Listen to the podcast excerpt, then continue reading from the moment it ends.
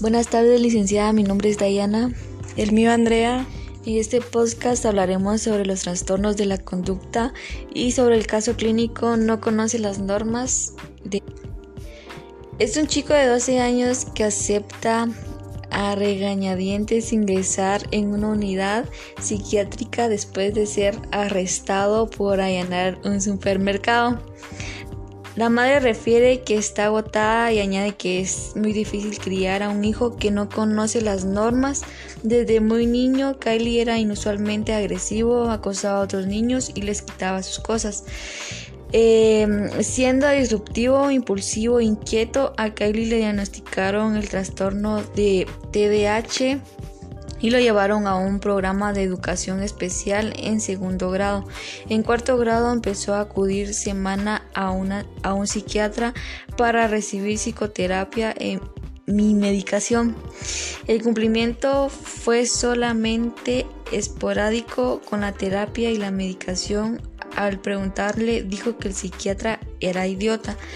Durante el año previo al ingreso lo habían pillado robando en las taquillas del colegio un teléfono móvil, una chaqueta, lo habían castigado por atacar a un compañero para quitarle la cartera y lo habían expulsado por múltiples peleas físicas con, con los chicos de clase. Lo habían arrestado dos veces por estas conductas. La madre y los profesores coincidían en que, aunque podía mostrarse encantador con los extraños, la habían coincidido en que era un solitario y no caía bien a sus compañeros. Kylie vivía con su madre y su padrastro y dos medios hermanos más pequeños que él. El padrastro estaba en paro y la madre trabajaba de cajera a tiempo parcial en un supermercado. El padre biológico estaba en la cárcel por posesión de drogas. Los dos abuelos tenían antecedentes de independencia alcohólica. Los antecedentes remotos de Kylie eran normales, el embarazo no había sido normal y desarrollo había transcurrido conforme a lo previsto. No había antecedentes de abuso sexual ni de maltrato físico. Kylie no tenía enfermedades ni abusaba de alcohol u otras sustancias. Habitualmente faltaba al colegio, pero ni se había fugado ni volvía a casa y a entrada la noche.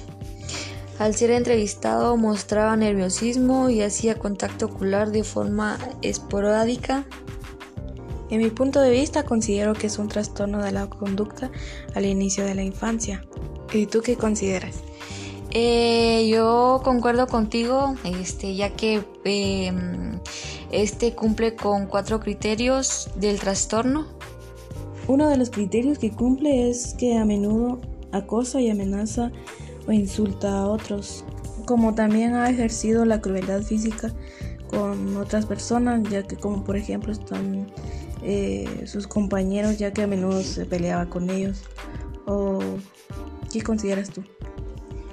Yo considero que cumple con otro criterio que es ha robado enfrentándose a una víctima, ya que fue castigado al robarle una cartera a un compañero de la escuela.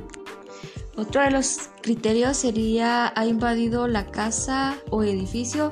Yo considero que sí porque ya que, cuando él era chico de 12 años Em, fue arrestado por allanar un supermercado.